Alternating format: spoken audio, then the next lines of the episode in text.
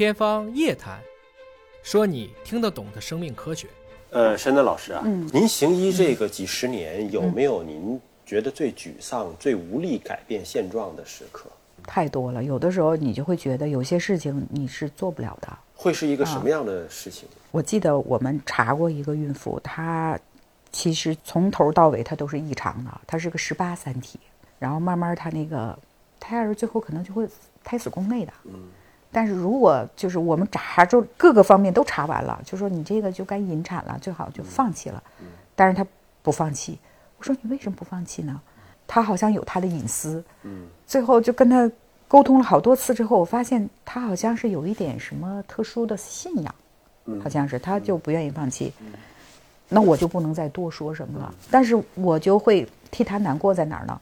十八三体的存活率是更差的，很大程度上他就会胎死宫内的，就是可能都不能够活着生出来。对，那他就要一天一天的挨着。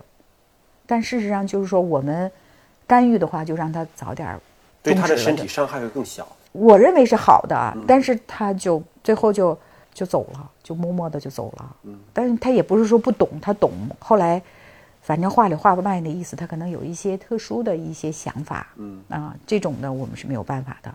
所以说，有的时候怎么讲呢？有一些特殊的想法，有的时候我们是没有办法去改变的，就是他的想法比较固执，但是确实是给他讲清楚是对的。所以，就医生在劝慰病人、说服病人这件事情上的时候，不是总成功的。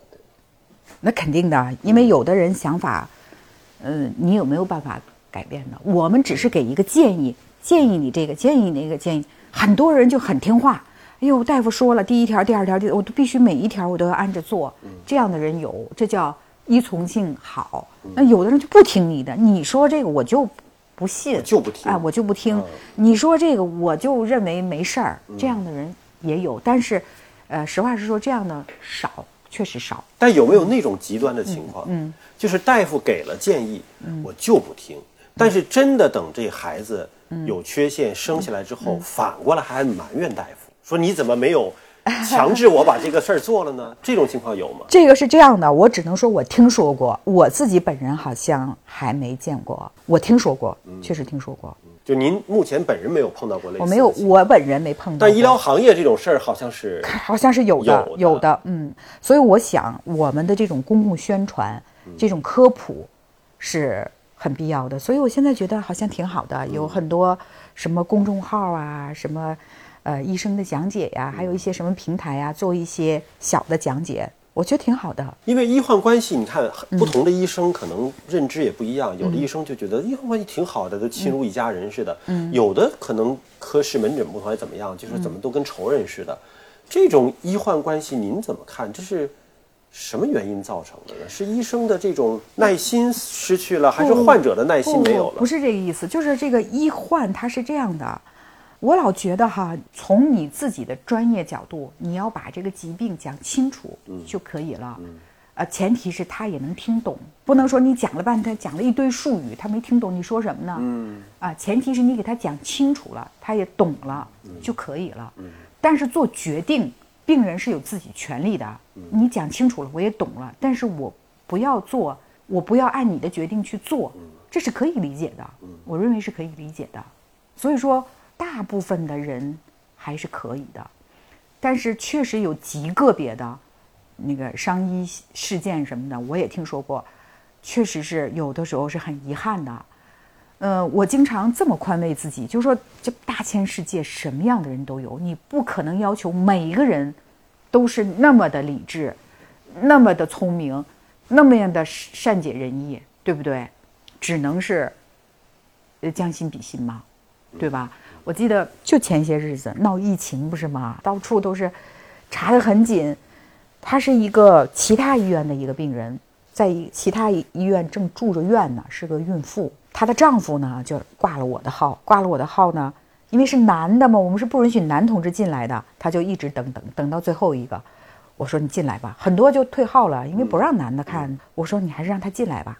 进来之后呢，他双眼噙着眼泪，我就觉得这个男同志，哎，我首先我挺感动的啊，我就问他男的，看妇产，你也觉得挺奇怪的，，对但他是那个他为他爱人来的嘛，嗯嗯他跟我说来着，就是他病历上写了一句，就是啊啊问诊嘛。嗯后来我就问他，我说你究竟怎么了？他说那个我那个爱人在其他医院住着呢，但是那个医院说他们弄不了了，但是现在转不过来，因为没有在这儿建档。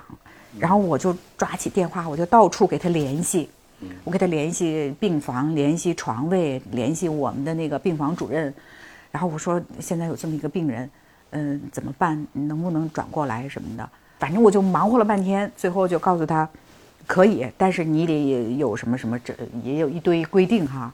我说那你回去试试吧，要是行的话你就转过来，能转过来的话我们就帮你。他是一个就是宫颈短，如果再不管他，他就就流产了。要是管他呢，就要给他收住院做手术，把他那个宫颈给他扎住。然后他说行吧，然后呢，他就挺激动的，为什么呢？第一个孩子第一次就胎停育了，第二次也胎停育了，哦。第二次就好像也是因为这个宫颈短就、嗯流掉就流掉了，这是第三次，第三次呢。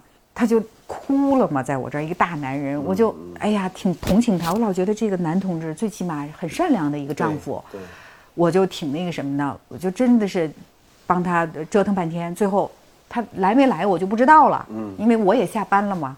哎，前些日子突然有一天就有一个有一个孕妇就来找我，她说我是谁谁谁，她一讲，我一下就想起来，哦，我说你是那个丈夫的爱人，她说对对，是我当时在那家医院住院，我说那你后来呢？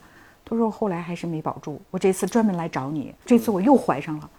我说：“那你怀了，那你就跟着我们再再慢慢看嘛。”嗯嗯啊，所以说怎么讲呢？我就觉得这个夫妻俩也是比较通情达理的，还是能接受了。但是他从心理上是很很那个很难过的，尤其她这个丈夫就特别心疼他妻子，说受了这么多罪，但这个是不是嗯说技术手段本身在各个医院都是挺难的一件事儿？很多手术它都是有概率的，有的时候有成功，有的时候就不成功嗯啊，那就没有办法去衡量。但是我只是说这个例子，嗯就说在做事情的时候，有的医生可能能做到，有的医生就觉得这个技术可能还做不到等等。嗯但事实上，你也不可能要求每一个大夫怎么怎么样，对吧？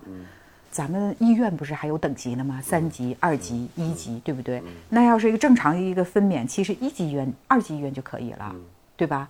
但是你要说有一些合并症、有一些并发症，或者有一些特殊情况，确实是可能就是说经验更丰富一点的医院医生可能会更好。但你也不能说那个经验不好的医生他就差呀，对吧？那他也是医生，他也做了他该做的事情了。所以说有的时候不好去评判的。